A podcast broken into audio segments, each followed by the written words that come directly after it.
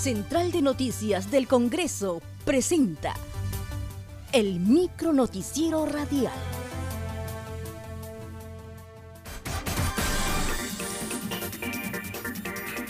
¿Cómo están? Les saluda Raquel Salazar. Hoy es miércoles 19 de febrero y estas son las principales noticias del Congreso de la República. Se aprobó por mayoría el informe final del Grupo de Trabajo del Decreto Urgencia 043-2019, que modifica la Ley 27360 para promover y mejorar las condiciones para el desarrollo de la actividad agraria. El informe concluye que la norma pasa el test de legalidad. Sin embargo, para el coordinador del grupo Miguel Ángel Torres, sorprende que funcionarios de mesa de partes no dieran trámite a una autógrafa aprobada días previos al cierre del Parlamento, desconociendo la Constitución y las leyes vigentes. Por tal motivo, se recomienda que el próximo Parlamento determine las responsabilidades funcionales de aquellas personas que actuaron de forma arbitraria respecto al trámite de la autógrafa de la ley que modifica la ley 27360, aprobada el 19 de septiembre del 2019 por el Congreso de la República. Debo mencionar que llama poderosamente la atención que el informe del Ministerio de Justicia reconozca que en efecto, existió una ley aprobada por el Pleno del Congreso, pero que erradamente no reconozca las normas de la Constitución, Reglamento del Congreso, Ley Orgánica del Poder Ejecutivo y Jurisprudencia del Tribunal Constitucional, que establecen que una vez aprobada la autógrafa de ley, solo queda promulgarla u observarla por el presidente o en su defecto, que sea promulgada por el presidente del Congreso o de la Comisión Permanente. Sin embargo, en un hecho inédito e impensable para el funcionamiento del Estado, una entidad pública se niega indebidamente por la falta de base legal a recibir documentación en la ventanilla de la mesa de partes. Señalan por orden superior. Si el Poder Ejecutivo consideraba que existían vicios en el procedimiento, debió devolver la documentación, en este caso la autógrafa, adjuntando el sustento legal de su decisión como corresponde a una democracia constitucional. Por ello, por la vulneración a normas jurídicas contenidas en diversos cuerpos legales, por la existencia de arbitrariedad en el proceder del Poder Ejecutivo, corresponde que el siguiente Congreso determine la responsabilidad de los funcionarios involucrados en los referidos actos. De otro lado, el congresista Torres Morales reconoció que la materia que versa el decreto de urgencia es favorable para el sector agrario, debido a que otorga beneficios tributarios a las MIPES y favorece a los trabajadores agrarios con relación a sus beneficios laborales. Ampliar primero un régimen tributario favorable para eh, toda la agroindustria, ¿sí? sobre todo se habla de la agroexportación, sin embargo también ha sido incluida la micro y pequeña agricultura y adicionalmente, creo que esto es lo más importante, se ha generado un incremento en el salario mínimo que recibe un productor agrario, así como eh, precisiones importantes como, eh, por ejemplo, el derecho a mantener el seguro integral de salud, no obstante que haya tenido un contrato temporal de trabajo. Entonces, han habido mejoras importantes para los trabajadores y se ha prorrogado un régimen tributario que en buena cuenta lo que hace es incentivar y beneficiar el desarrollo del agro en nuestro país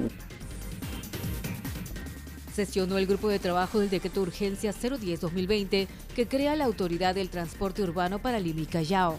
Su coordinadora Gladys Andrade indicó que a la reunión asistieron funcionarios del Ministerio de Transportes para aclarar las modificatorias de los contratos que realiza esta entidad con los concesionarios de este sector. Mira, este es el decreto de urgencia el 010 que tiene que ver precisamente también con parte de lo que dice el, concesionario del el Metro de Lima.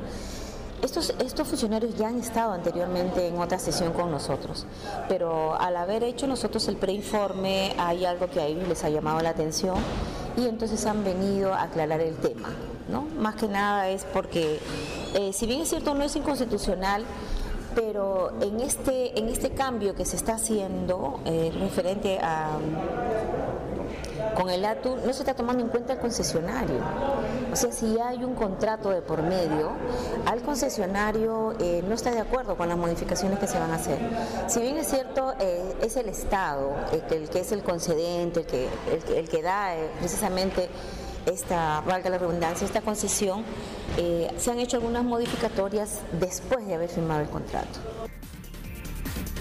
Fiorella Inofuente, de la Dirección de Normatividad del Ministerio de Transportes, precisó que el decreto de urgencia no configura en la ley orgánica porque solo busca modificar a que el Ministerio de Transportes y Comunicaciones encargue a la Autoridad de Transportes, ATU, a realizar actividades vinculadas a la ejecución de contratos.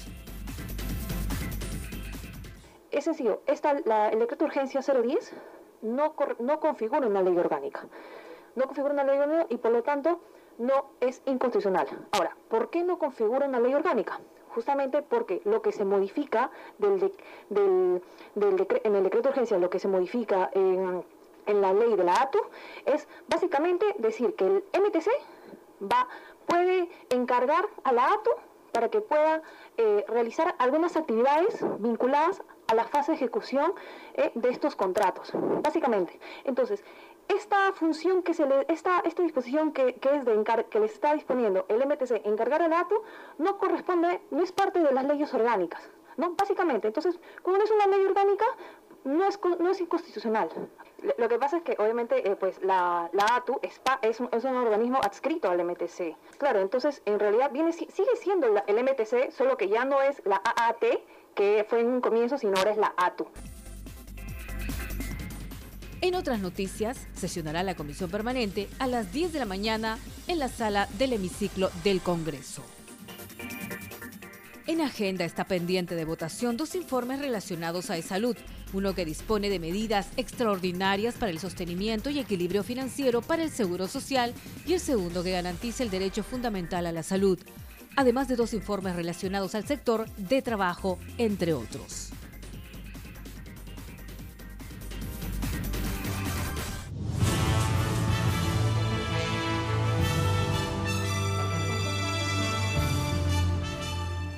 Hasta aquí, el micro noticiero radial de la Central de Noticias del Congreso.